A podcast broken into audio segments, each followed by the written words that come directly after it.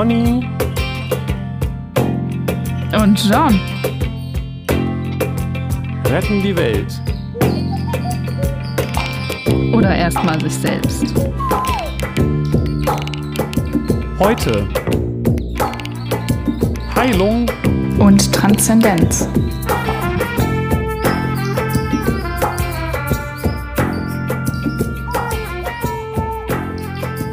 Hallo. Ich habe dich da. Hallo und herzlich willkommen. Genau. Du hast ja, mich. Auch. Ja, ich habe dich da gerade stehen sehen hier im Podcast und du wirktest so sympathisch. Und dachte ich, komm mal rüber und frag dich mal, äh, wie es dir so geht. Ich bin Jan. Hallo. Hi, ja, schön. Wir kennen uns ja jetzt auch schon ein paar Jahre. schön, dass du dich traust, rüberzukommen. okay, so viel zum Thema Flirten. Melly macht alles kaputt. Ja, genau. Aber Lass dich doch mal auf die Spielchen ein. Ja, ja, ja genau. Oh, okay. Verstehe.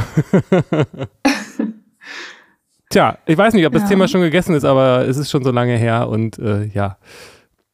Auf das Spielchen einlassen. Das ist- genau. ja, nie ganz gegessen. Das geht ja auch weiter. Also wenn wir jetzt die letzte Folge über Trauma und Körper, also das hat ja, das hat ja alles miteinander zu tun immer. Natürlich. Ähm, Mhm. Tatsächlich habe ich gerade äh, weiterhin mein Favorite, äh, ich muss alles von ihm hören und werde dafür noch Jahre brauchen, Talker, äh, Swami Sava Priyananda äh, gehört und dachte so, gleich ist Podcast, aber vielleicht sagt er jetzt ja noch was. Ich wünsche mir jetzt, dass er noch was sagt, was zu diesem Traumathema passt. Und wie es dann so Und? kam, genau fünf Minuten vorher, es war wirklich alles genau äh, passend. Und ich habe hier auch noch ganz viele andere Sachen zum Thema Housekeeping. Ähm, Aber äh, müssen wir dann sortieren. Hast du noch was? Ja, ich habe auch noch was zum Housekeeping, aber nicht so viel wie du. Klingt zumindest so. Ich habe ich hab viele kleinere Sachen, aber auch längere Sachen. mhm. Ähm, Okay, ich, vielleicht fange ich an, weil ich habe eigentlich nur eine kurze Sache, glaube ich. okay. Okay. Ähm, wir haben gesagt, dass, also eher so gegen Ende, als wir über Trauma geredet hatten, so, und es dann um Körperkontakt ging und das Körperkontakt ja was Sexuelles ist und auch Körperkontakt zu Kindern und also immer und dass das nicht um Sex, um Penetration geht, so, ne, um diesen Begriff Sex haben wir auch nochmal geredet. Und dass das was ganz Natürliches ist. Also, dass Körperkontakt sexuell ist. Und dass wir da aber so eine, ja, einen gesellschaftlichen verkrampften Umgang mit haben oder das irgendwie tabuisieren oder wie auch immer. Und das ist natürlich, fand ich wichtig, da auch nochmal hinzugucken. Natürlich ist Körperkontakt äh, was Schönes und Heilsames, so gerade wenn wir da über Trauma sprechen und wie kann man das auflösen. Ähm, aber auch bitte Vorsicht. Also wenn man so denkt, also sein, äh, wenn man weiß, hier bester Freund hat ein Trauma und äh, ja, dann näher ich mich einfach mal körperlich an, so das kann voll nach hinten losgehen, so und man will dem was Gutes tun. Also irgendwie war mir das wichtig, nochmal darauf hinzuweisen. Natürlich, was was heilsam ist, das ähm, Trauma ist halt sehr, sehr eine zerbrechliche Angelegenheit und das muss immer einvernehmlich und gut, eine gut braucht eine gute Vorarbeit, möglicherweise eine Stabilisierung und sowas und ähm, das muss nicht immer dann gut tun der Körperkontakt eben, weil es ja durch ein Trauma möglicherweise belastet ist. So. Ja. Ähm, ich würde auch sagen, es kommt dann äh, darauf an, äh, auf die Kommunikation natürlich. Aber ähm, leider ist es, glaube ich, so, dass auch, dass auch passieren kann, dass wenn man traumatisiert ist, dass man den Körpertakt beson Körperkontakt besonders sucht, was da nicht unbedingt ein Zeichen Mhm. davon ist, dass das gut und gesund ist, sage ich mal. Ne? Genau. Also es ist nicht so einfach. Ich woll- äh, mein erster Impuls war zu sagen, naja, wenn, man merkt ja, ob jemand das will. Ja, man merkt aber auch, wenn jemand das will und dann ist es vielleicht trotzdem nicht gut. Man ist, es ist ja auch nicht, Ja, ja, genau. ist auch nicht der Job von Freunden, die Freunde zu heilen, würde ich mal so sagen. Ne? Nee, genau. Ähm, ja, gen ja, eben. also das ist nicht der Job und ähm, Komm mal her, ich mach dich heile. äh, ja, ja. Aber ich kann da, also wenn man das so hört in so einem Podcast, ja, Körperkontakt, das ist ja was ganz Natürliches und was Heilsames und so und äh, lasst uns doch mal da umarmen. Nee, das muss nicht immer was, also nicht jede Umarmung ist für jeden heilsam so. Richtig, das, und du sagtest gerade auch, dass, dass, dass äh, Körperkontakt was Schönes ist und das stimmt ja nicht. Also eine Faust im mhm. Gesicht ist ja nicht immer schön als Beispiel. Also es ist natürlich ja, genau. eine Frage der Art des Körperkontaktes. ne? ja. Ja, ich, ich musste gerade an dein, dein Todeswunsch-Szenario denken und dachte, na ja. Tja, es ist halt, halt vom Leben dann. Ich finde das gut, dass du das nochmal sagst. Ich hatte auch äh, was in diese Richtung im Kopf, ähm, habe das aber gar noch gar nicht mehr aufgeschrieben, weil die Liste so lang ist. Ähm, und tatsächlich würde ich, ist mir beim Hören nochmal die Formulierung gekommen, ähm, dass eben Sex Energie ist. Und wenn man diesen mhm. Sexbegriff weglässt und sagt, alles ist Energie, ähm, dann ist Körperkontakt, jeder Körperkontakt auch Energie. Und ich finde, das klingt irgendwie ein bisschen äh, für mich äh, stimmiger, als zu sagen, jeder Körperkontakt ist Sex. ja. Und ich bin da ja, ich hatte das ja neulich mal bei mhm. Ilan Stefani gehört, dass sie meinte, wie wäre es denn, wenn wir den Begriff Sex einfach mal weglassen? Und dann ist alles Sex, hatte ich auch schon mal gesagt. Und ich finde es gut, wenn man den Begriff weglässt und sagt, das ist alles Energie. Und dann gibt es nicht mehr dieses Label Sex oder nicht Sex oder sowas, ne? Und äh, es ist auf jeden Fall immer Energie. Was für eine und wie mhm. sehr und so weiter, das ist dann eben die andere Frage. Ja, genau. Ja, das lässt viel mehr zu so und ist nicht so nicht, nicht so missbräuchlich belegt auch, der Begriff Energie. Ja, und es ist leider, es ist, äh, wir sind halt alle so fürchterlich traumatisiert mit diesem Sex, aber vielleicht auch einfach deshalb, weil das genau. so thematisiert, weil es, weil es, weil es so im Fokus ist, ne? Das war ja zumindest das, was ich letztes Mal so auch mhm. gedacht habe. Dieses, ist es jetzt Sex oder nicht? Habe ich jetzt welchen oder nicht? Was bedeutet das und so weiter? Ähm. Mhm. ich weiß nicht, ob ja, das hier jetzt hingehört, aber ich weiß noch, wir, kleine Geschichte, wenn ich darf. Wir waren in Russland war das, glaube ich, mit der Big Band damals in der Abi-Zeit und mein Posaunenkollege und ich, wir waren irgendwie Busfahren und es war einfach unglaublich gerammelt voll in diesem Bus. und alle drängten sich so an und, er, und, und irgendwann schrie er dann so, oh Gott, ich glaube, ich habe Sex. Was? Weil sich da irgendwie so ein altes Öhmchen von hinten so an ihn ran schmiegte oder irgendwie sowas. Entschuldigung, das musste ich gerade loswerden. Das, hat, das ist wahrscheinlich total unangemessen, aber naja. Okay, so viel dazu. okay. Oh Gott, ja, das ist auch. Ja, da kommt bei mir sofort auf äh, mangelhafte Aufklärung und die, dieser Umgang mit Sex und Körper und so in, im Schulunterricht auch. Also das wird ja das wird so krass immer noch tabuisiert. Also in der Grundschule habe ich das erfahren, wie halt Zweitklässler auch schon sich für ihren Körper interessieren und Jungs, Mädchen und was ist Sex eigentlich? Und dann, nee, darüber reden wir nicht. Und nee, ihr lasst die Mädchen mal in Ruhe. Und also so, dass das so total unter den Tisch gekehrt wird und als wäre das ein großes Problem. Und ähm, ja, das kommt dann Ende der vierten Klasse. Da haben wir eine Unterrichtseinheit für ein paar Wochen. Und wie und die dann aussieht, ist, weiß man ja. Äh, genau, also ja, wie die dann aussieht, kommt du, glaube ich, immer auf die Lehrkraft drauf an. Ich habe da auch wirklich engagierte und gute und offene erlebt und die über alles Mögliche sprechen und Gender und also so wirklich ganz viel mit reinbringen. Aber ähm, trotzdem ist es erst, also ja, das wird so hinten angestellt und dabei ist das doch so, das also so zentral eigentlich. so ja. und ähm, da wird ja dann eigentlich schon gelernt, nee, ich, also mein Körper scheint nicht so wichtig zu sein. Sex ist irgendwie was, was, worüber die Erwachsenen nicht gern sprechen und es ist ganz komisch. Ja, und auch Sex ist auch was Körperliches, ne? Das ist die, das ist ja auch die Information. Mhm. Das ist in erster Linie was Körperliches ja, genau. ist. Weiß ich nicht, ob das so gesagt wird, aber ich, also, ähm, ich, ich weiß ja, es, ich denke, es klar. Geht, ich nehme an, dass der Ursprung von diesem Aufklärungsunterricht vor allen Dingen Verhütung und also sowohl vor Kindern als auch vor Krankheiten ist, ne, glaube ich. Und mhm. dass es deswegen vor allen Dingen um, um diesen Teil der Aufklärung geht, aber es ist natürlich kein offener Austausch über dieses Thema. Aber wenn wir Erwachsenen das den Kindern nicht vormachen, woher sollen sie es denn dann nehmen, bitteschön? Genau. Also diesen offenen Umgang damit, ne? ohne aufdringlich natürlich ja, dann zu sein. Genau.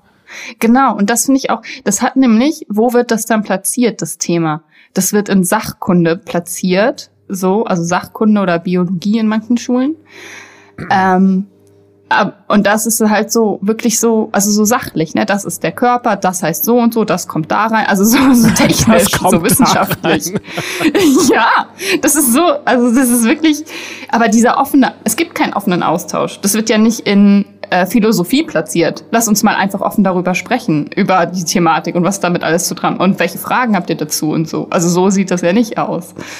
Ja, da, da gucke ich wieder und tippe unauffällig auf meinen neuen Lieblingskultur Indien. Äh, auf, ich, man, man, kann mich dafür auch zur Rechenschaft ziehen, diese Aussage.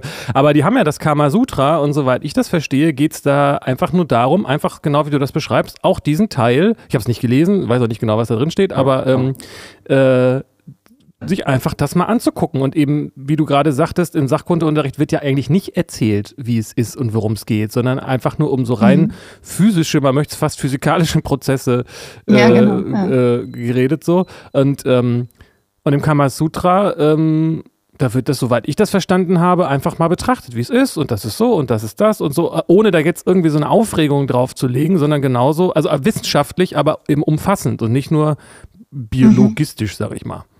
Ja, genau. Ja. Ich kann aber verstehen, dass das schwierig ist, weil erstmal muss man ja auf eine Art mit sich selbst dazu im, im Reinen sein mit dem Thema. Und ich glaube, es ist auch schnell heikel, wenn du als Erwachsener mit einer Gruppe von Kindern in einem Raum bist und mit denen über Sex redest in unserer Gesellschaft. Ähm, weißt du, was ich meine? Also ich glaube, das kann auch schnell. Ja, aber allein das ist ja schon weird. Warum? Warum? Naja, weil also halt leider auch weirde reden, Sachen. Aber über Sex nicht. So, naja, ne? weil halt auch leider weirde Sachen passieren, ne? Ja. Also, äh, ja, aber aus Angst davor ist es dann so behindert, dieser Umgang damit und so begrenzt. Ja, man geht das Risiko nicht ein und es gibt dazu ja auch tatsächlich, würde ich mal sagen, zu wenig, ich weiß auch gar nicht, zu wenig Wissenschaftler. Es ist ja einfach, das hatten wir, glaube ich, auch schon häufiger. Es gibt so viele wichtige Themen, die in der Schule eigentlich gar nicht drankommen, weil in der Schule geht es einfach tatsächlich um in erster Linie offiziell um Sachinhalte und jemand, der äh, und gute Lehrer und Lehrerinnen machen halt trotzdem guten Unterricht und nicht deshalb. Mhm. Ja, genau. Ich meine, eine gute Freundin von mir hat da mal so in diese Richtung reingeschnuppert, wie solche, ähm, wie heißt das, ähm, Lehrpläne aufgestellt werden und so weiter. Hat sich daran beteiligt und so.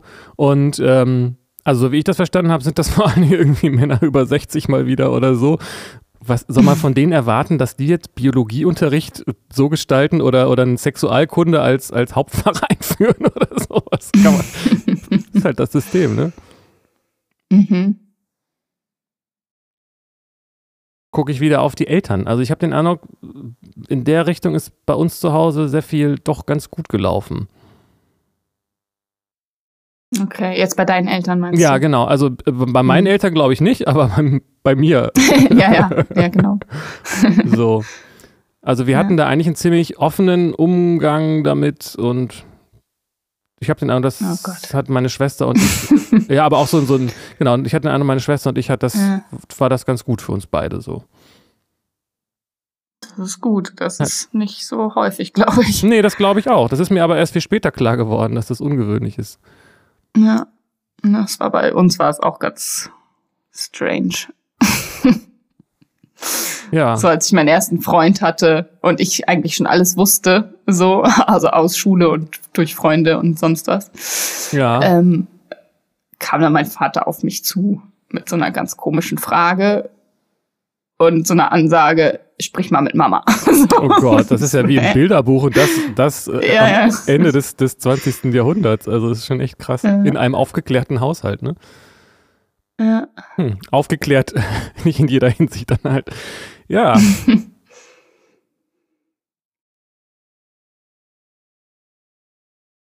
Guck hier gerade, ja, was. Ah, ist, es jetzt, ist es jetzt auch immer noch so? Also ich erlebe das in, also ich arbeite ja auch mit Kindern und Jugendlichen. Ah. Und wenn da, wenn die berichten, so äh, wie die Eltern mit denen umgehen, wenn die plötzlich einen Freund oder eine Freundin haben oder so, boah, das muss, es ist so anstrengend. Es wird immer noch so, äh, Hauptsache, also benutzt ein Kondom. Oder du musst dann, okay, dann, du hast jetzt einen Freund, dann bitte mach einen Termin beim Frauenarzt. So, also aber nicht, also es gibt nicht so einen normalen Austausch über andere Themen, sondern äh, äh, werd, werd nicht schwanger und dafür musst du jetzt sorgen, so ungefähr.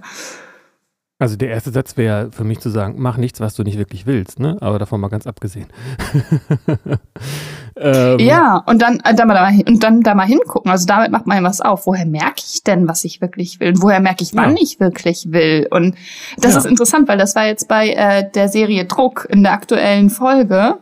Äh, da hat auch irgendwie ein Mädel das, also das erste Mal mit ihrem Freund und er dachte, sie will, sie dachte, sie will, aber danach hatte sie so ein Problem. Sie wollte nämlich gar nicht wirklich. Sie wollte es nur unbedingt wollen und dass sie, damit sie es auch endlich hinter sich hat und so. Und mhm. es ging ihr dann richtig schlecht danach und so. Also es ist total spannend und aber über sowas wird halt nicht geredet. Deshalb lobe ich mir Sex Education, wobei das schon eine Stufe drauf ist auf eine Art, ne? Weiß ich gar nicht. Also den, den, die, die Serie meine ich jetzt, ne? Das ist ja schon quasi. Ja, ja weiß nicht, ob das so geeignet ist für. Für Fortgeschrittene. für, ja, für also das ist wahrscheinlich nicht so für. Aber vielleicht auch, weiß ich nicht, keine Ahnung. Na. Aber äh, ich, ich bleib ja auch dabei, es ist doch schon auch wichtig, dass du selbst ein gesundes Verhältnis dazu hast. Wie sollst du sonst mhm. äh, das irgendwie vermitteln? Und es ist einfacher dann zu sagen, hier, Gummi, tschüss. ja. Und wie gesagt, auch mit den Kindern, es ist ja ganz weird. Das habe ich auch, ähm, das wird ja auch so in, das ist ja auch was, das ähm, in amerikanischen Serien speziell fällt mir das auf, dass immer es zu einem Uah! führt, wenn, wenn, wenn der Gedanke auftaucht, dass die Eltern vielleicht mal Sex gehabt haben. Dabei ist man ja das der lebende Beweis dafür, ne, im, in ja. den meisten Fällen. ja. ja, genau. So. Ja. Und auch das, das Sex, was ist, was du nicht bewusst entscheidest, sondern was halt so passieren kann. Ja, du hast jetzt was? deinen ersten Wo Freund, äh, geh mal schnell, ja, geh mal zum Frauenarzt, äh, du musst die Pille nehmen, weil es könnte ja sein, dass du Sex hast. Ihr habt dann seid dann auf der Abschlussfeier trinkt und dann habt ihr plötzlich Sex. Also so ungefähr. Und davor musst ja. du dich schützen. Oder in dem Fall musst du geschützt sein. Aber das kann nicht ich aber so, verstehen. Das, kann ich gut verstehen, ja? weil es ja durchaus, naja, insofern, als dass es ja durchaus passieren kann, wenn du 15 bist oder 17 oder 19 oder 21 und vollgepumpt mit bist Hormonen und, und diese, diese, diese Lust gar nicht so kennst und völlig unkontrolliert über dich äh, herfällt und dann, mhm. dass man das schon mal dann so macht, obwohl man denkt, das ist jetzt eigentlich nicht richtig und dann nicht verhütet, das äh, kann ich schon nachvollziehen. Ich meine, ich verstehe, was du meinst. Ne? Du denkst, dass es dann dazu kommt, mhm. dass jemand das eigentlich gar nicht will. Aber es gibt ja auch die Situation, dass es sein kann, dass beide das so doll wollen, dass sie sich nicht beherrschen können. Mhm. Da gibt es auch so eine Serie dazu. Klar.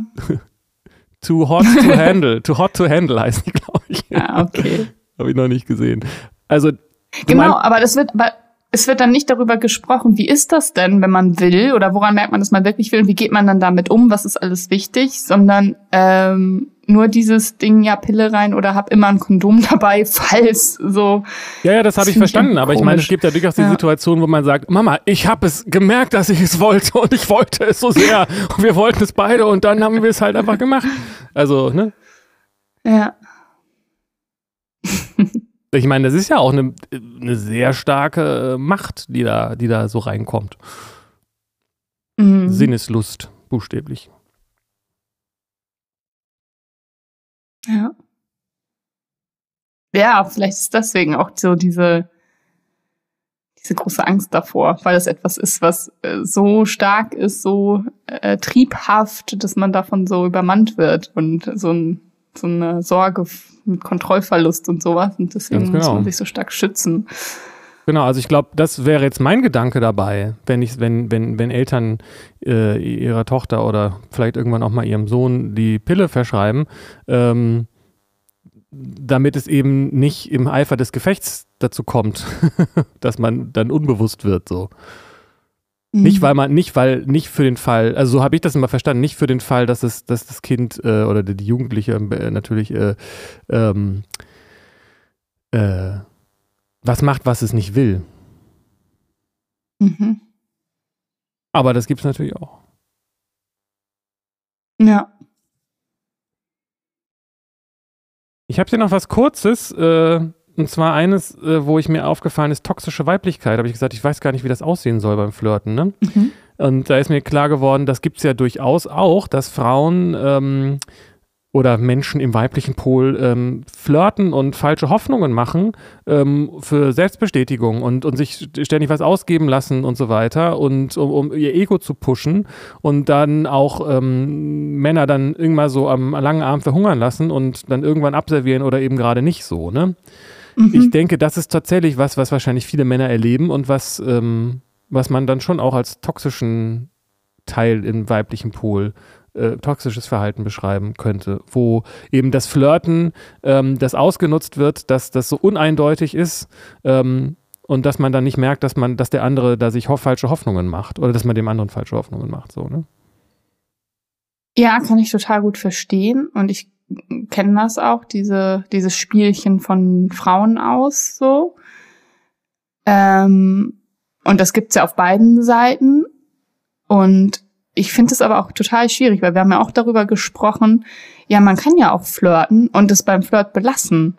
Und wenn der andere sich dann Hoffnung gemacht hat auf mehr, ist das ja nicht das mein Problem so. Also nein, war nein, ich dann toxisch, weil ich mitgeflirtet habe, so, das ist ja Quatsch. Aber es ist was anderes, ob man, ob man am Ende signalisiert, ähm, hey Mensch, ja, war nett, äh, schönes Leben noch, so nach dem Motto, oder ob man ähm, ob man jemandem immer wieder schöne Augen macht und einfach merkt, der verspricht sich mehr davon, obwohl ich genau mhm. weiß, dass ich da niemals irgendwie, obwohl mir viel zu blöd ist und ich dann irgendwie noch mit meinen Freundinnen über den lästere, weil er so dumm ist oder irgendwie sowas.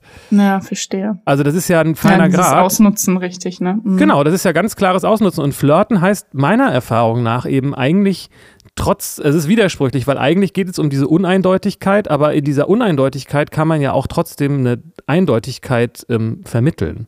So, ne?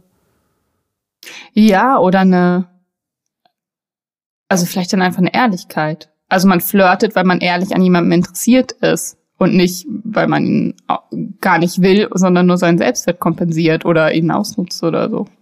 Genau, und da bin ich auch wieder bei unserem Thema, was wir schon mal hatten, mit der, ähm, wie heißt das, Menschen auszunutzen?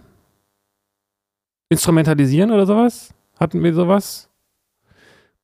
Ja, ja, doch, vielleicht sowas. Also wenn man eben vergisst, äh, diesen, diesen, diesen, diesen wichtigen Hinweis, dass wir alles Menschen sind und dass es ein Mensch ist und mhm. dass es mhm. kein, kein, mhm. kein, kein Geldautomat und auch kein, kein, kein was auch immer ist, was man irgendwie ausquetschen Objektifizieren kann. So. Objektiv, genau, ja. Objekt, mhm. Menschen wie Objekte behandeln, genau, sowas hieß das, mhm. glaube ich. So, also das heißt, äh, wenn jemand sowas macht, dann macht, dann ist das so, aber ich ähm, ähm, das kann man ja auch nie ändern von außen, aber ich glaube, dass viele Männer diese Erfahrung gemacht haben. Und deswegen dann, ja. und da ist es dann auch so ein, so ein Kampf letztendlich so, ne? Das habe ich hier nämlich auch noch als ein Thema stehen. Ähm, das gehört jetzt ja hin, aber gehört eigentlich gar nicht mehr zu dem Housekeeping, ähm, dass ich den Eindruck habe, dass doch irgendwie, wenn ich mir auch so diese Online-Dating-Profile angucke, alle, also es sind so viele, die einfach sein, ich will einfach ein liebevoller Partner sein, der einen liebevollen Partner hat, so, ne? ähm, und irgendwie scheint das doch ständig schief zu laufen. So, ja. ne? Das ist eigentlich verwirrend, wo ich so denke, Mensch, ihr passt doch alle so gut zueinander, warum seid ihr nicht einfach miteinander glücklich? so, ähm, tja, ähm, und, gegen, und stattdessen traumatisiert man sich die ganze Zeit gegenseitig, ne? Weil dann die, der, weil, weil dann man an den Falschen gerät und dann das auch weitergibt. So. Und das nehme ich auch manchmal so wahr, dass ich so denke, okay, das ist jetzt eine Person, die hat schon ganz schön oft so eine Enttäuschung erlebt. Und wenn ich aber darauf nicht eingehe, sondern freundlich bleibe, mhm. dann kommt diese Freundlichkeit wieder zurück. So. okay. Ja, interessant. Ja, ich kann das auch dass Menschen aufgrund ihrer Erfahrung dann äh, sich anders verhalten und andere anders behandeln und dann so so kalt werden oder so verbohrt und zynisch. So pessimistisch, zynisch, genau. Mhm. Das, äh, das habe ich hier auch noch stehen gehabt. Das finde ich interessant. Das ist doch irgendwie tragisch, dass eigentlich so viele äh, äh, KönigskinderInnen äh, zusammen einander so lieb haben könnten, aber das Wasser ist irgendwie zu tief. Und das Wasser besteht eigentlich nur aus der eigenen ähm, Vergangenheit letztendlich, ne? Mhm. Aber ich verstehe das natürlich, ja, dass genau. man nicht immer nochmal und nochmal und nochmal enttäuscht werden will. Aber ich glaube, dass es gibt gar nicht so viele Ärsche, sondern es gibt viele, die, ähm, die, die sich arschig verhalten, bevor jemand anderes sich ihnen gegenüber arschig verhält. ja, ja, aus Selbstschutz, klar. Ja, genau. Mhm. Das habe ich da noch stehen. Und mhm. dann habe ich noch äh, hier stehen, ähm, zu diesem Thema Trauma, ähm, die hatte ich nochmal so den Gedanken, die Frage, woran merke ich denn eigentlich, ob ich, ähm, ob da gerade hier irgendwie so irgendwie was angetriggert wird. Und ich habe mir ähm, aufgeschrieben, ähm, dass ein sig wichtiges Signal ist, wenn man hektisch wird. Also wenn man merkt, ich werde jetzt gerade schnell und muss jetzt ganz schnell irgendwas machen oder, oder weggehen oder, oder irgendwo hingehen oder irgendwie sowas, dass ich mhm. denke, dass das ein ganz wichtiges Signal häufig dafür ist, dass man irgendwas macht, was man nicht will oder irgendwas will, was man nicht macht oder so. Ne? Mhm, mhm. Ja, Nervosität ist ein sehr guter Hinweis, so innere Unruhe. Ja, genau, oder dass man ganz schnell irgendwas, äh, ja, über irgendeine eigene Grenze drüber geht oder über die Grenze von jemand anderem oder sowas. Deswegen hilft ja auch Achtsamkeit so viel. Im Zweifelsfall halt mal einen mhm. Gang runterschalten, weil wenn man das Gefühl hat, ähm, das ist jetzt der Augenblick, äh, der nie wiederkommt, dann ist vielleicht ganz gut, wenn man den verstreichen lässt und so. mhm. Ja, genau. Ja, es kann, genau, so kann sich das einmal äußern, dass man so nervös ist und unruhig. Ähm, und dann kann sich es aber auch äußern in einer ähm, Leere, also in Richtung Dissoziation dann eben. Also, dass man irgendwie plötzlich gar nicht mehr fühlt oder so. Also irgendwie, ja, eigentlich hatte ich mich auf das Treffen gefreut, auf diese Verabredung. Und jetzt sind wir hier zusammen und irgendwie bin ich gar nicht mehr glücklich. Ich weiß, bin gerade gar nichts mehr. Ich kann gerade gar nichts mehr fühlen. So irgendwie. Das, das kann auch vorkommen. Ja, finde ich auch total gut.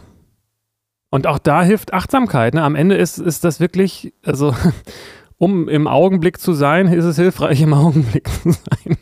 mhm. also das ist natürlich ein bisschen paradox, ne? aber das ist auch eine Frage der Übung. Also es ist paradox, weil man ja, ähm, wenn man dissoziiert, quasi eben gerade vor dem Augenblick weggeht oder wenn man zu, zu hektisch mhm. wird. so. Ne?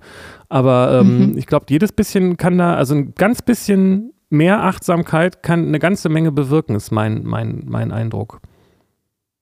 Mhm. Genau. Und auch Achtsamkeit üben halt in, also präventiv, also in Momenten, wo man sicher ist, wo es einem gut geht. Ja. So, genau. da, da üben, äh, was durch den Körper gehen und gucken, wie fühlt sich alles an und durch die Umgebung und die Atmung und sowas. Ähm, weil dann ja. kann man das auch in Momenten, in denen der Stress da ist. So. Ja. Meditiert mehr, Leute. ja, das stimmt. Wo du das mit der Lehre sagst, habe ich, das passt natürlich zu was, was ich hier noch stehen habe. Ähm, wir haben ja so von, von dem Ausweichverhalten gesprochen, also zum Beispiel Alkohol oder, oder Sex oder sowas. Und ähm, ja. ein Wesensmerkmal davon müsste ja eigentlich sein, dass es eigentlich nicht wirklich hilft, ne? Ja, klar. Also, das, ne, also wenn man, das, ja, das sagst du so, ne? Aber man denkt ja, dass das mhm. das ist, was einem hilft, aber letztendlich ist es eigentlich nur ein Pflaster auf eine, auf eine, auf eine, weiß ich auch nicht, auf eine OP-Narbe. Weiß ich nicht. Äh, OP-Wunde. auf, eine, auf eine offene Wunde. Ja, ist ein Fass ohne Boden. Also kannst du einmal mehr reinkippen und das füllt, wird nicht voll. So. Und vor allen Dingen, äh, je nachdem, was man da macht, aber vielleicht mit den meisten Sachen schadet das nachher noch mehr, ne? Klar. Also, ja, natürlich, ja.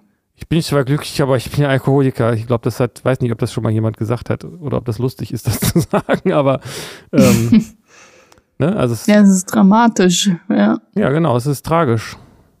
Mhm.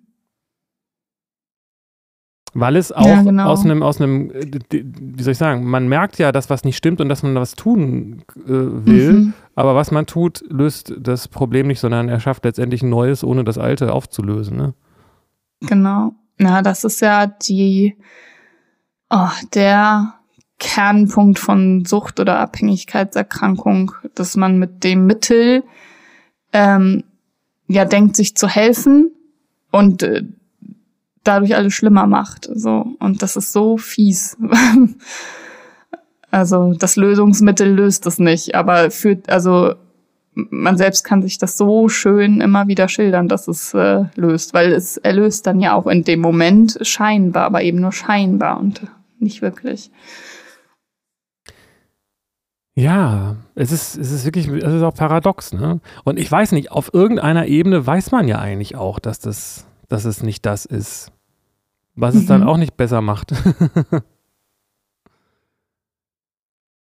ja, meistens nicht, genau, weil diese Erkenntnis, also dem Alkoholiker reicht das nicht zu wissen. Der weiß, dass Alkohol trinken äh, schädlich ist.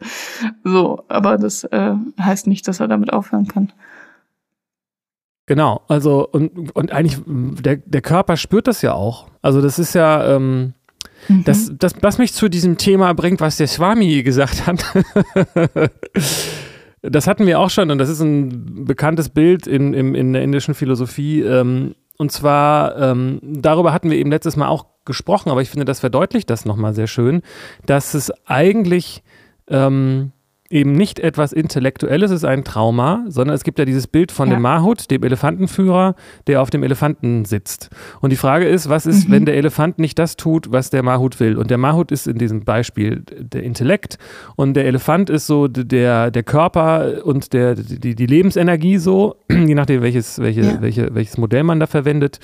Ähm, und das führt ein eigenes Leben. Also der, das wissen wir ja alle, nur weil man sich intellektuell sagt, das wäre das, was, was ich, das ist das, was ich will, also mache ich das jetzt, das funktioniert eben nicht. Weil der Körper mhm. und, und die Lebensenergie äh, einen eigenständigen ähm, Anteil an haben. So, ne? Genau, ja. Und, und so ähm, wie, wenn man dieses Bild nimmt, könnte man auch das auf Trauma insofern übertragen, als dass quasi ein Trauma ein kranker Elefant ist. Und da nützt es nichts, wenn der, der da mhm. drauf sitzt, sagt, oh, ich habe ja verstanden, dass ich, dass es blöd ist, äh, hier auf der Straße zu liegen, wo die ganzen Autos sind. Aber wenn der Elefant krank ist, dann nützt es halt überhaupt nichts. Mhm. Ja, genau. Und dann kann man dem Elefanten zwar irgendwelche Drogen geben, weil der Alkohol wirkt ja erstmal, ist ja was Körperliches so, ja. ne? Ja, ähm, aber davon wird er nicht wieder gesund, sondern im Zweifelsfall wahrscheinlich sogar mhm. noch kranker. Mhm. Mhm. Deswegen finde ich, passt genau. das Bild so ganz gut. Und Trauma ist ja, wohl stimmt. etwas, was ähm, sich irgendwo in diesen tieferen Schichten manifestiert. Und die sind mächtiger als der Intellekt letztendlich. Auf jeden Fall.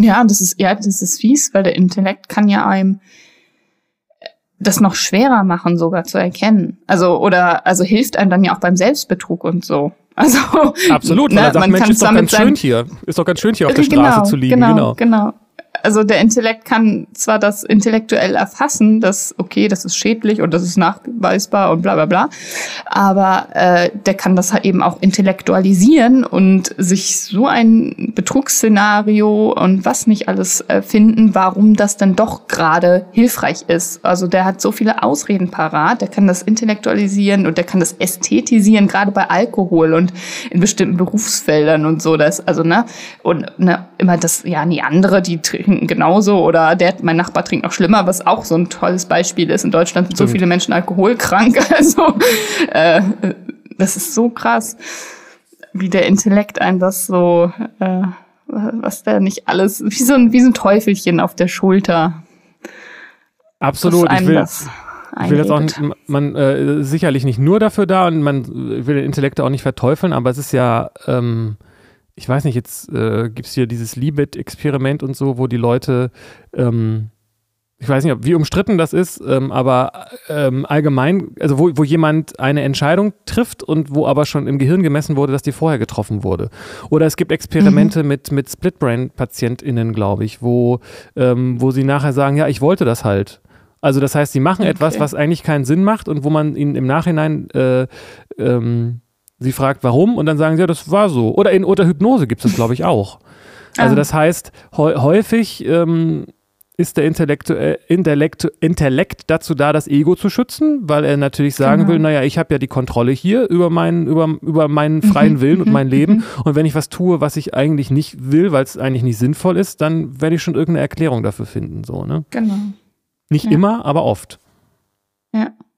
Ein richtig gutes Buch dazu ist ähm, Nüchtern von Daniel Schreiber, der über seine ähm, Abhängigkeitserkrankung schreibt, über seine Alkoholsucht, über was für ein Glück das war und wie er da ja rausgekommen ist, so, also oder wie er, wie das für ihn war, das zu erkennen und und auch diese, der hat auch so Kapitel so, ne? Und eins ist auch Selbstbetrug. Und das ist so heftig, was, was man sich dann alles selbst erzählen kann. Und das fand ich auch nochmal ähm, gut, weil in dem Buch wird auch darauf hingewiesen, also natürlich ist es ganz häufig so, dass der Sucht oder dem Konsum von irgendwelchen Drogen ähm, eine andere Störung zugrunde liegt, äh, mangelnder Selbstwert oder ein Trauma oder irgendwas will kompensiert oder äh, vermieden werden oder Ängste oder was auch immer.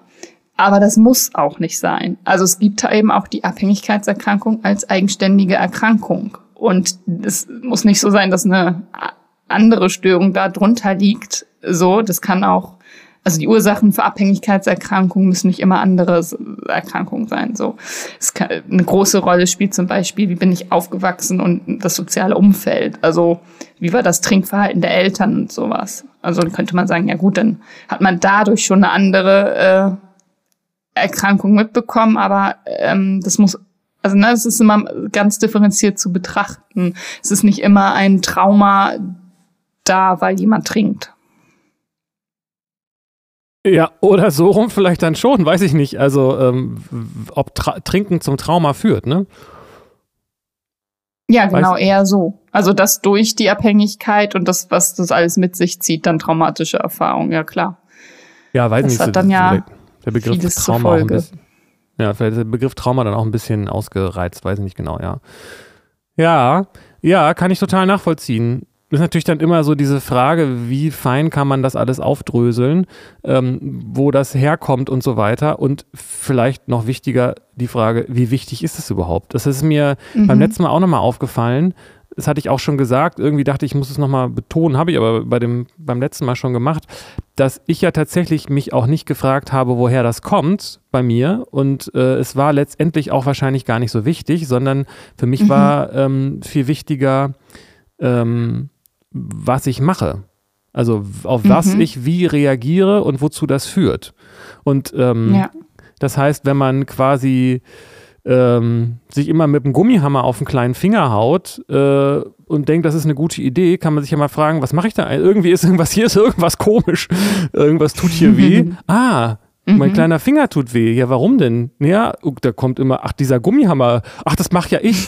äh, okay, wenn ich den Gummihammer auf den Finger haue, dann tut das weh. Ja, dann vielleicht soll ich das mal versuchen, das zu lassen. So ist es jetzt ein sehr einfaches mhm. Beispiel, gebe ich zu. Aber ähm, das heißt, warum ich das gemacht habe, ist in dem Augenblick dann vielleicht gar nicht so wichtig deswegen bin ich mir nicht mehr so ganz sicher, ob dieses, das hatten wir, glaube ich, auch ein bisschen wieder ähm, relativiert beim letzten Mal, ob es wirklich so wichtig ist, zu wissen, wo es herkommt. Das hatten wir erst, erst sehr deutlich gesagt, dass es notwendig und richtig und wichtig ist. Ja, es kommt drauf an. Also das, das heißt denn wissen, wo das herkommt. Also eine Erkenntnis ist wichtig, glaube ich, eine Selbsterkenntnis. Das heißt nicht, dass man intellektuell oder kognitiv irgendwie verstehen muss, was ist passiert, warum tue ich das, wie sind die Zusammenhänge. Das heißt auch, dass der Körper irgendwas erkennen kann oder dass eine Lernerfahrung gemacht wird, wie auch auf welche Weise die passiert. Das kann ja ganz unterschiedlich sein. So und ja. ähm, das kann auch sein, einfach durch eine Verhaltensänderung, durch eine neue Lernerfahrung dass das dann schon total hilfreich ist. Ähm, und manchmal ist es aber auch nicht hilfreich. Also man muss da in die Tiefe gucken und gucken. Also es, jeder braucht ja was anderes, so, ähm, mhm. um seine Muster aufzulösen. Aber es braucht irgendeine Art der Selbsterkenntnis, das glaube ich, ja. Ja, und vielleicht dann eben mehr als eine intellektuelle, oder? Also ich frage mich jetzt so, was wäre denn jetzt, ähm, man ist jetzt hier bei einer Psychoanalyse oder was auch immer und dann mhm. findet man raus, ah, okay, ich, ich, ich äh, trinke Alkohol, weil meine Eltern auch Alkohol getrunken haben und meine Oma mich geschlagen hat oder was auch immer. Und dann ändert das irgendwas? Oder ist das nicht das, was, was du meinst mit, ähm, äh, was man da gebrauchen könnte? Also erstmal hm. frage ich mich eben, weiß man das überhaupt? Wie, also das ist ja dann auch eine rein intellektuelle Erkenntnis zu wissen, welche, welche Erinnerungen und welche, welche, was sozusagen, das ist halt eine rein intellektuelle Sache, das zu wissen und zu sagen, ah, okay, das ist der Grund. Aber ich frage mich, ob das wirklich was ändert, ob das wirklich eine Erkenntnis ist in dem, in so einem tieferen Sinne. Mhm. Mm, nee, das würde ich nicht als tiefere Erkenntnis. Das ist ja eigentlich sehr oberflächlich, diesen Zusammenhang zu wissen. Also ja. so zu wissen, dass es passiert und deswegen mache ich das jetzt so. Ähm, die tiefere Erkenntnis ist für mich immer eher die Warum-Frage. Also nicht, was ist passiert, sondern ähm, warum mache ich das denn jetzt so? Und zwar nicht, weil das damals so passiert ist, sondern was verspre also warum brauche ich das jetzt gerade so? Was liegt denn da drunter? Also äh, ist, weil ich das Verhalten abgeguckt habe von meinen Eltern, also weil mein Vater einmal getrunken hat, trinke ich jetzt auch. Ist es das wirklich? Oder warum mache ich das? Also welchen Zustand will ich denn erreichen? Wo wofür brauche ich die Wirkung denn? Ja. Also, also das wäre auch eine Betrachtung im Augenblick, ne? Zu gucken, was genau, ne? Mhm. oder? Ja, klar. Ähm, der, was der Swami Savapriyananda noch gesagt hat, war dann, ähm, dass es ähm, auf die, also habe ich auch gedacht, oh, jetzt hat er das endlich gesagt, was ich für den Podcast noch gebraucht habe. Und dann habe ich gedacht, naja, aber vielleicht erklärt er dann ja auch noch, äh, wie es weitergeht. Und dann habe ich mir die letzten drei Minuten auch noch angehört und das kam dann natürlich, dass er meinte, wie, wie kann man denn, äh, also letztendlich, um es kurz zu machen, geht es halt um Gewohnheiten. Ne? Also trinken ist ja auch eine Gewohnheit, aber und es kann eben, wenn es eine Sucht ist, eine extreme Gewohnheit sein, so, ne? Weil ja, man auf der auf Suche nach einem, nach einem Sinnes, einer Sinneslust ist. Ich hoffe, dass verständlich ist, was damit mhm. gemeint ist. Ne? Man, man möchte da diese, der Körper möchte die Wirkung von dem Alkohol haben. Und der genau. so. Ähm, und das ist ja eine, eine körperliche, sinnliche, also im, im Sinne von ja. Sinneswahrnehmung äh, mhm. Erfahrung, die man da machen möchte, also die der Körper da machen möchte. Und genau. der, das ist die Sache mit dem Elefanten. Und den Elefanten kann man ähm, nicht durchschlagen und nicht durch äh, prügeln und nee. durch, durchziehen. Da kannst du machen, was du willst. Der Elefant macht, was er will. Er ist äh, viel mächtiger. Mhm. Du sitzt auf dem drauf. Ähm, und wenn du den misshandelst, ist auch nicht so gut, weil es gibt auch diesen Spruch, mhm. ähm, misshandle nie ein Pferd, von dem du nicht absteigen kannst. fand ich auch ganz gut. ähm, aber was hilft, sind, ist Training und Wiederholung und, und eine neue Gewohnheit zu etablieren. Was natürlich je nach Sucht und nach, äh, ja, wie soll ich sagen, schädlichem Verhalten entsprechend schwieriger ist, aber das ist letztendlich doch die äh, Herangehensweise, oder? Mhm. Ja, ja, ja. Ähm, du hast vollkommen recht, Gewohnheit ist so ein, ein Step im, im Suchtprozess. Also man konsumiert und merkt irgendwie, das tut gut, entspannt mich und dann wird das zur Gewohnheit. Dann trinke ich halt jetzt jeden Abend das Bier, weil tut ja gut. Aber irgendwann ähm, reicht es ja nicht mehr aus. Also es erzielt ja dann nicht die gleiche Wirkung, wenn man das über einen längeren Zeitraum macht. Und dann muss es äh, zu einem gesteigerten Konsum kommen, weil man hat sich eben dran gewöhnt, der Körper. Ne? Und ähm, dieser gesteigerte Konsum, der führt dann da ist dann der Step zum riskanten Konsum, zum Missbrauch, zur Abhängigkeit. So. Ja, weil die, weil man, also ich mal kurz, das ist nicht von mir, ne? Also das, ich habe nicht recht, sondern das ist alles drei, tausende von Jahre alte indische, indische Philosophie, äh, sage sag ich einfach nur mal, um, um da vielleicht auch neugierig zu machen. Aber ähm, also ähm, Genau, und es, das sind eben die Sinne, ne? Das hatte ich schon mal gesagt. Das ist auch so ein schöner Spruch ähm, oder so ein schöner Gedanke, dass der, äh, der Geist, also der Intellekt, ist zum Diener der eigenen Diener geworden. Also eigentlich ähm, sollte es darum gehen, dass der, dass der, dass der Geist dem Körper sagt, was er tun soll. Und in Wirklichkeit ist es aber mhm. so, dass der Körper sagt, ich will Alkohol, also Geist, äh, Intellekt, sorg mal dafür, dass ich welchen kriege. So, ne? Genau. Und ähm, ja, ja, richtig. Und der erfindet da richtig schöne Sachen. Ja, das ist eine Belohnung oder es gibt gerade was zu feiern oder es gibt was zu betrauern oder es gibt einfach nur, äh, also äh, der hat immer eine, eine Ausrede parat, warum es gerade gut ist zu trinken. Genau, also der, wenn man das Bild nehmen will, der Elefant macht halt, was er will, wälzt sich, wälzt sich im Matsch und während man drauf sitzt oder rennt irgendwie äh, irgendwo hin, paart sich mit Elefanten und, und äh, verschwindet im Urwald oder was und man sitzt die ganze Zeit drauf und sagt, ja, das ist ja genau das, was ich will. Ja. das war mit meiner Oma und unserem Hund so. Äh, der hat irgendwie nicht so auf sie gehört und es gab eine Situation, wo sie sagte, ja Moppel, ja mach schön Sitz. Ja mach schön Sitz. Ja mach Sitz. Ja, okay, dann bleib stehen. Ja, dann mach Sitz. hat halt immer das gesagt, was der Hund gemacht hat und dann so getan, als ob sie diejenige war. naja. Lustig. ja, und, und diese, ähm, und der Körper kriegt eben da an der Stelle nicht genug. Ich meine, das ist alles äh, mhm. Bilderbuchmäßig, Buddhismus, Hinduismus, was auch immer. Ähm, und der Grund für, warum Askese mitunter em empfohlen wird, ähm, mhm. weil es darum geht, die Sinne zu beherrschen, ne? weil der Körper mhm. kriegt mhm. eben nicht genug. Das ist ja dieses Samsara-Ding, also das der Kreisrad der Wiederkehr. Man, man ähm, die, durch Sinnesfreude äh, wird man nicht nachhaltig glücklich, sondern man jagt dem immer hinterher. Am Ende ist es nie so schön, wie man sich das mal versprochen hat. Ähm, ja. Und ähm, und man braucht am Ende immer mehr. Genau. Genau, deswegen braucht es ja auch den Entzug. Also deswegen kann man nicht, man selbst, wenn man sich selbst äh, immer dieses einredet, das ist ja dann auch wieder vom Intellekt, ja, ich mache jetzt mal eine Woche Trinkpause und dann, oder ich trinke nur nicht mehr die ganze Flasche Wein, sondern nur noch die halbe oder nur noch ein Bier oder was. Das klappt nicht. Das klappt immer für eine Weile und dann kommt wieder doch eine extreme Phase. Und also das, muss da raus, muss wirklich abstinent sein, so, wenn du das heilen willst.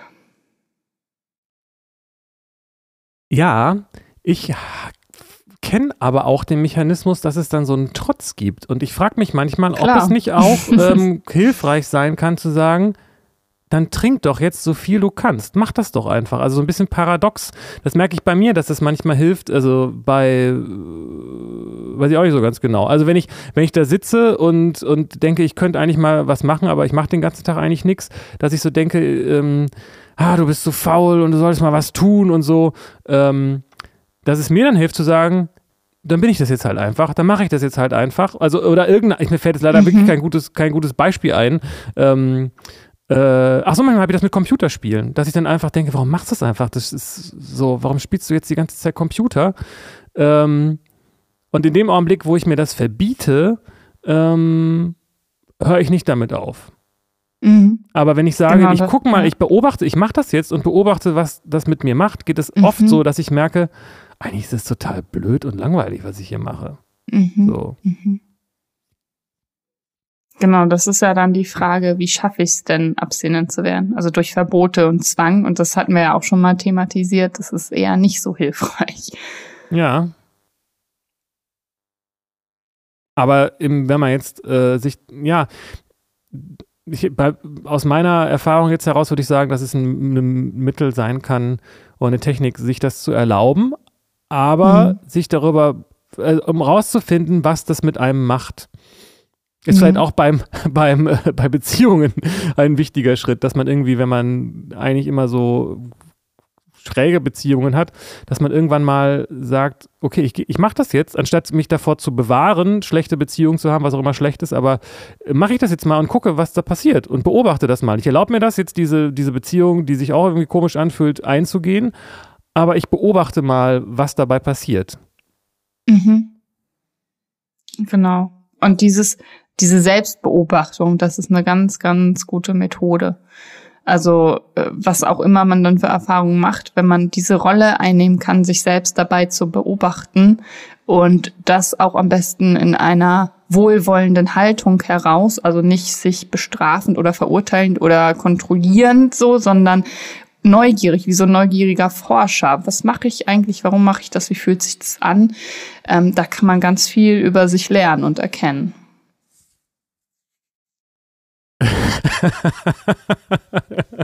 ja, finde ich super. Es ist, äh, sind da ganz schön viele Ichs plötzlich dann in diesem, System so, ne? Aber, aber stimmt, auf jeden Fall.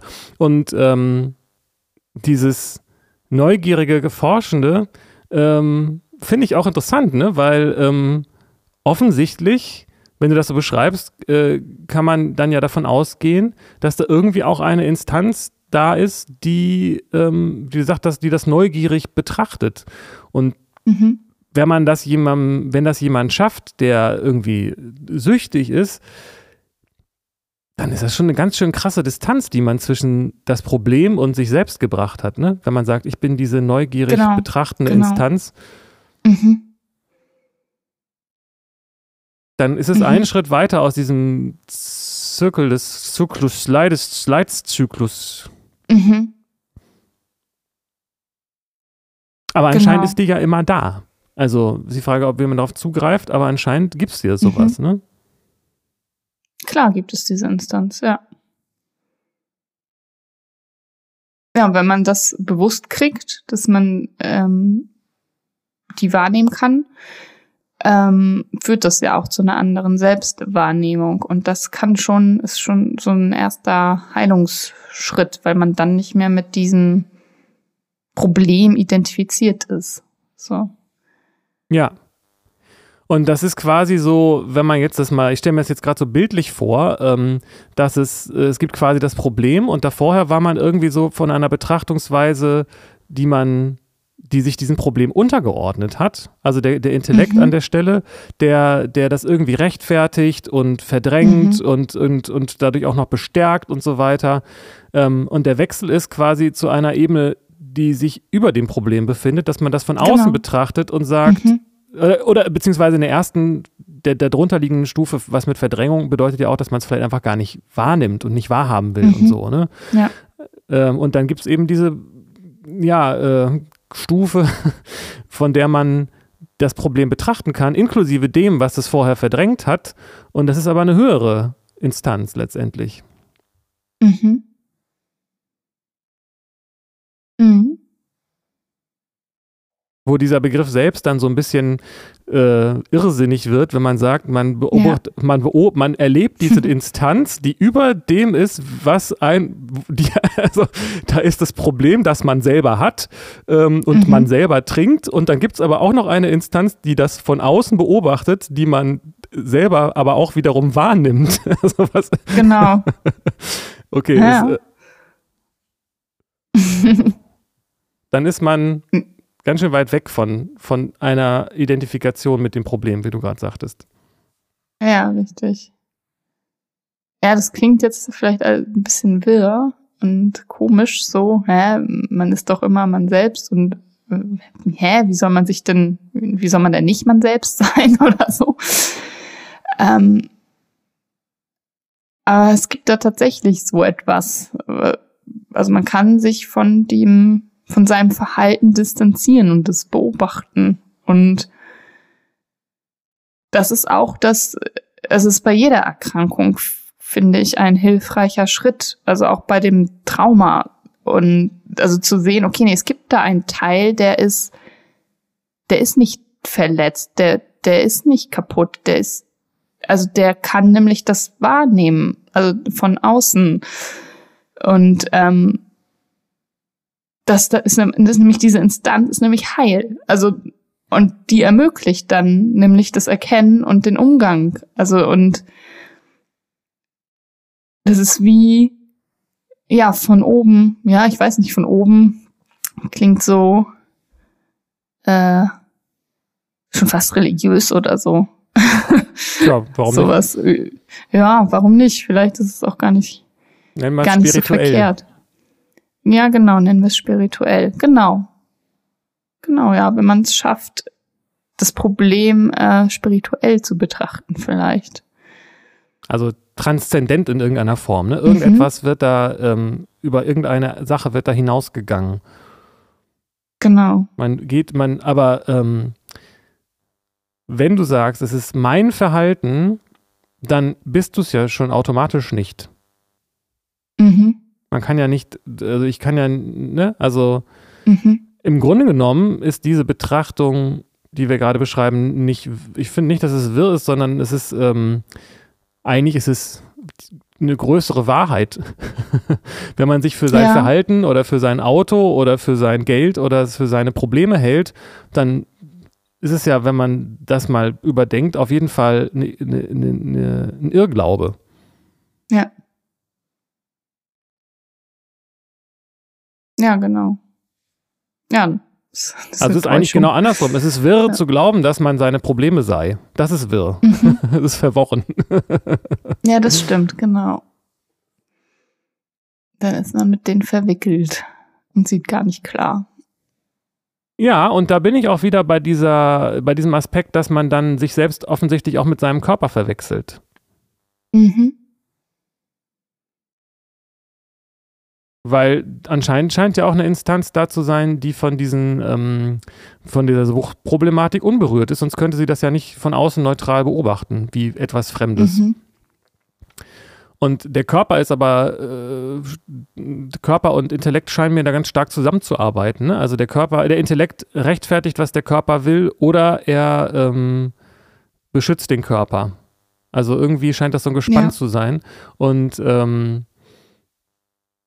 beides ist aber ja etwas, was, was, was ist noch nicht der Fahnenstange Ende. Also beides ist etwas, was, was erlebt wird von etwas anderem. Also auch mein El- Intellekt, das ist dann ein bisschen subtiler, aber auch meinen Mhm. Intellekt, sage ich ja, das ist mein Mhm. Intellekt und den erlebe ich ja.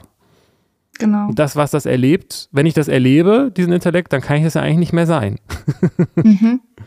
Mhm. Ja, richtig. Ich denke auch, dass dieses ähm, Transzendieren so das Wesentliche ist, um am Heilungsprozess. Also es gibt natürlich verschiedenste Ansätze und Sachen, die einem helfen, wenn man jetzt irgendwie süchtig ist, äh, von Entzug und Klinik und ähm, Verhaltenstherapie oder doch Psychoanalyse oder was auch immer. So für jeden gibt's da ja einen anderen Weg und jeder braucht da was anderes. Ähm, aber auch aus der Umziehen, ne? Also von vielen, oder das ist ja eben auch durch die Studien schon belegt, ne? Das soziale Umfeld spielt eine ganz, ganz große Rolle. Ähm, wenn man Entzug gemacht hat und dann wieder in den alten Freundeskreis, wo alle trinken, oder in die Familie zurück, wo das Alkoholproblem herkam, so, das ist wenig Ja. hilfreich. Also, dass da die Rückfallgefahr so hoch ist. Ähm, aber ich denke, oder ich habe auch schon erlebt, dass das nebensächlich wird, wenn du es transzendiert hast. Also weil dann spielt es keine Rolle, dann orientierst du dich auch nicht, also dann ist dein soziales Umfeld, wählst du dann auch ähm, anders. Also du Ja. bist nicht äh, da so drin verhaftet. Also du, es wird alles, ähm, du willst dir gut tun. So, und dich auf eine andere Art schützen. Und zwar nicht vor dem Verlust deiner Familie oder vor Freunden oder vor Anerkennung oder so.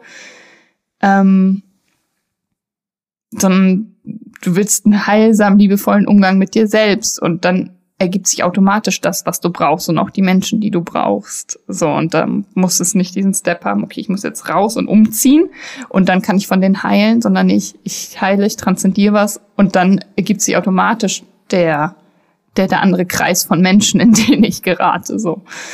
Also es kann so rum oder so rum passieren. Absolut. Und dazu gibt es auch noch den Effekt, dass, ähm, dass so diese Selbstheilung auch dazu führen kann, dass andere, ähm, dass bei anderen dadurch sich was transformiert, ne? Oder zumindest was inspiriert wird zur Transformation. Ja. Ganz genau, das ist ja eine total krasse Spiegelung, wenn, Ganz genau. wenn da einer ist äh, im Freundeskreis, der plötzlich nicht mehr trinkt. Oder plötzlich kein Fleisch mehr isst. Ne? Es ist dann, kann dann auch zu, Genau. zu starken Abwehrreaktionen führen, so. Ähm, aber, aber es wirkt. So. Also ich finde Ja. das, ähm, ich sage das deshalb, weil ich das auch ermutigend finde, ähm, zu wissen, dass man das nicht nur für sich macht ähm, Mhm, und dass genau. auch wenn die Reaktionen vielleicht nicht so sind, wie man sich das gewünscht hat, es trotzdem was bewirkt, was, was nicht falsch sein kann. Mhm.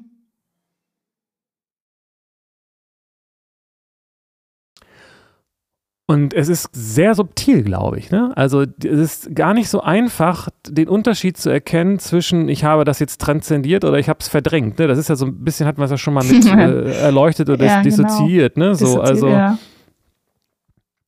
man kann sich das auch schnell einreden. Und deswegen mhm. ähm, ist halt ein wichtiger Punkt.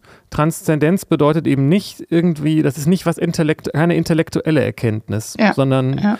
es geht eben ja. darüber hinaus. Deshalb auch ja transzendent. Genau. Wenn man den Begriff da verwenden will, geht es darum, um eine andere Bewusstheit. Und das Schwierige und Subtile ist, dass der Geist, also das, insbesondere das Denken bei uns gerne mit, der, mit dem Bewusstsein gleichgesetzt wird in unserer Sprache und unserer Kultur, ist aber nicht dasselbe. Mhm. Mir ich weiß auch nicht, wie man das, ja. weiß auch nicht, wie man das am besten beschreibt, aber es ist eben ein Gefühl, als ob man alles in einem anderen Licht betrachtet. Dann. Mhm. Ja, das ist interessant, die Frage, wie ist das denn? Wenn man es transzendiert hat? Wie, wie merkt man das? Woran merkt man das? Ja, da können wir vielleicht ja nächstes Mal weiterreden. Finde ja, find ich voll find ich gut. Dass ich wieder gut. Fragen offen bleiben, ja. ja. Mir ist noch eine, ähm, eine Frau eingefallen, die sich ganz viel mit Trauma beschäftigt und die ich ganz toll finde. Also der, der ihre Arbeit ganz wertvoll und die hatten auch ein Buch geschrieben, ähm, Bin ich traumatisiert oder woran merke ich, dass ich traumatisiert bin? Verena König heißt die. Die gibt ganz viel Hilfe und Tipps und die hat auch einen Podcast zum Thema Trauma und sowas. Ah, interessant, kenne ich noch gar nicht. Verena König. Mhm. Shout out. Genau. Okay. Ja, spannende Folge mal wieder. Ja, finde ich auch. Macht Spaß. Danke. Danke fürs Reden, fürs Zuhören an alle, die sich angesprochen haben. Ja, danke. Bis nächste Woche.